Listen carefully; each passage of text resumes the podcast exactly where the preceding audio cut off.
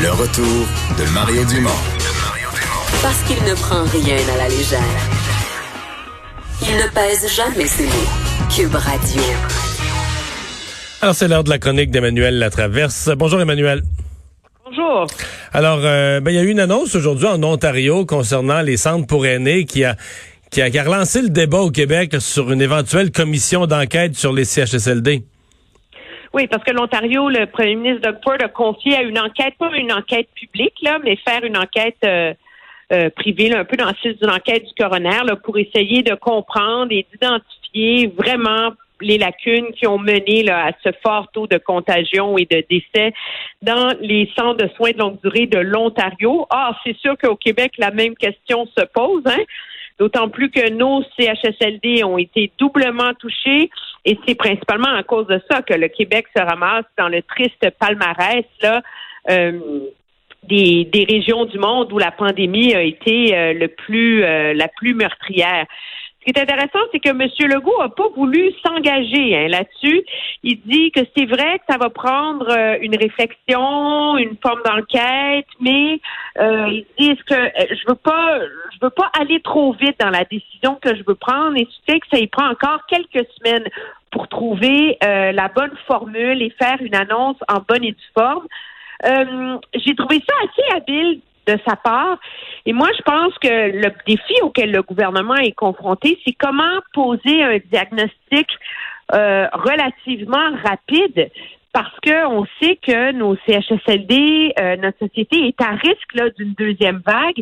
Et donc, il y a un côté où il va falloir tirer des leçons de ça euh, assez rapidement. Hein? Ouais. Et donc, on on peut pas se lancer là, dans une enquête un peu comme celle de la commission Laurent, là, qui va durer deux ans. Là.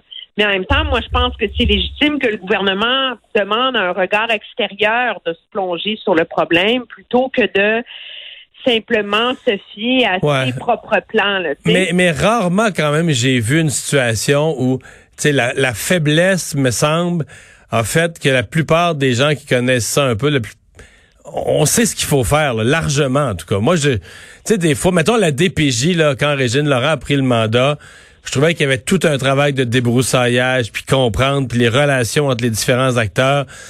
Dans le cas des CHSLD, je dis pas, regarde, il y a toujours moyen de, mieux fouiller, mieux comprendre. Mais je trouve quand même qu'on est devant une situation où plusieurs des problèmes sont clairs, simples, précis, puis les solutions aussi. Là. Ben, moi, que oui, c'est vrai dans le sens qu'on sait qu'il y a un problème de porte tournante, de personnel, mais en même temps, je te dirais que le gouvernement est confronté à la lourdeur hein, de la bureaucratie, le des CIS, des CIUS, etc. M. Legault a ouvert la porte là, à faire des changements, mais sans se lancer dans un brassage de structure. il faut, il faut identifier. Je pense que c'est la partie de l'équation qu'on n'a pas où est-ce que la chaîne de commandement, de décision s'est brisée là, en cours de route vers les CHSLD. Comment se fait-il que euh, on croyait qu'on avait assez d'équipements de protection individuelle et que celui-ci ne se rendait pas dans les CHSLD? Euh, en termes de mise en œuvre et de gestion de la crise, c'est vrai qu'il y a des bouts à démêler. Il y a encore des grosses zones d'ombre hmm. et dans ce sens-là, on peut faire une enquête. Euh, je suis d'accord avec toi que sur le problème général des CHSLD, on est capable de poser un diagnostic assez précis, mais c'est encore pas vraiment clair et on n'a jamais vraiment eu de réponse sur qu'est-ce qui fait que tout s'est effondré, là, en termes d'équipement, en termes de remplacement, en termes de hmm. Et donc, moi, je pense qu'il y a une valeur à cet exercice-là. Là. Ouais. Et tu nous parles du, personnel dans le domaine de la santé. Euh, c'est un casse-tête. Ça l'était avant le confinement. Ça a été démontré encore plus par le confinement. Et il faudra bien le régler, parce que là, on sent que c'est un problème pour donner les vacances cet été. C'est un problème tout le temps.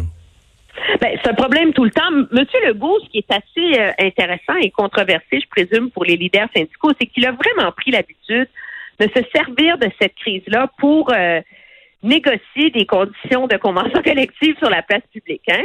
Alors, il a fait beaucoup sur la question de la rémunération des préposés aux bénéficiaires, poser ses diagnostic.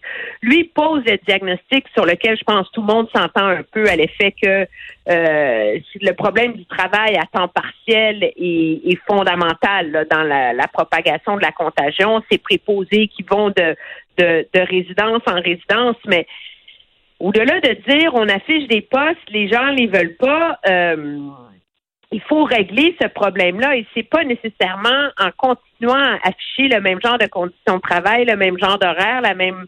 Tu sais, c'est pas en faisant les choses. C'est pas en faisant les choses comme avant que la situation va, va s'améliorer. Là. Et une des réalités, c'est que la raison pour laquelle les gens ne veulent pas les postes à temps plein, c'est parce qu'ils veulent pas être obligés de faire du temps supplémentaire obligatoire. Là. Ouais, il, faut, il faut, il faut l'avouer. Donc, c'est, c'est comme tout revoir l'organisation euh, du, travail dans ces centres de soins-là qui est important aussi. Ouais, il reste du pain sur la planche, euh, même dans l'après-COVID. merci beaucoup, Emmanuel. Ça me fait plaisir. Au revoir.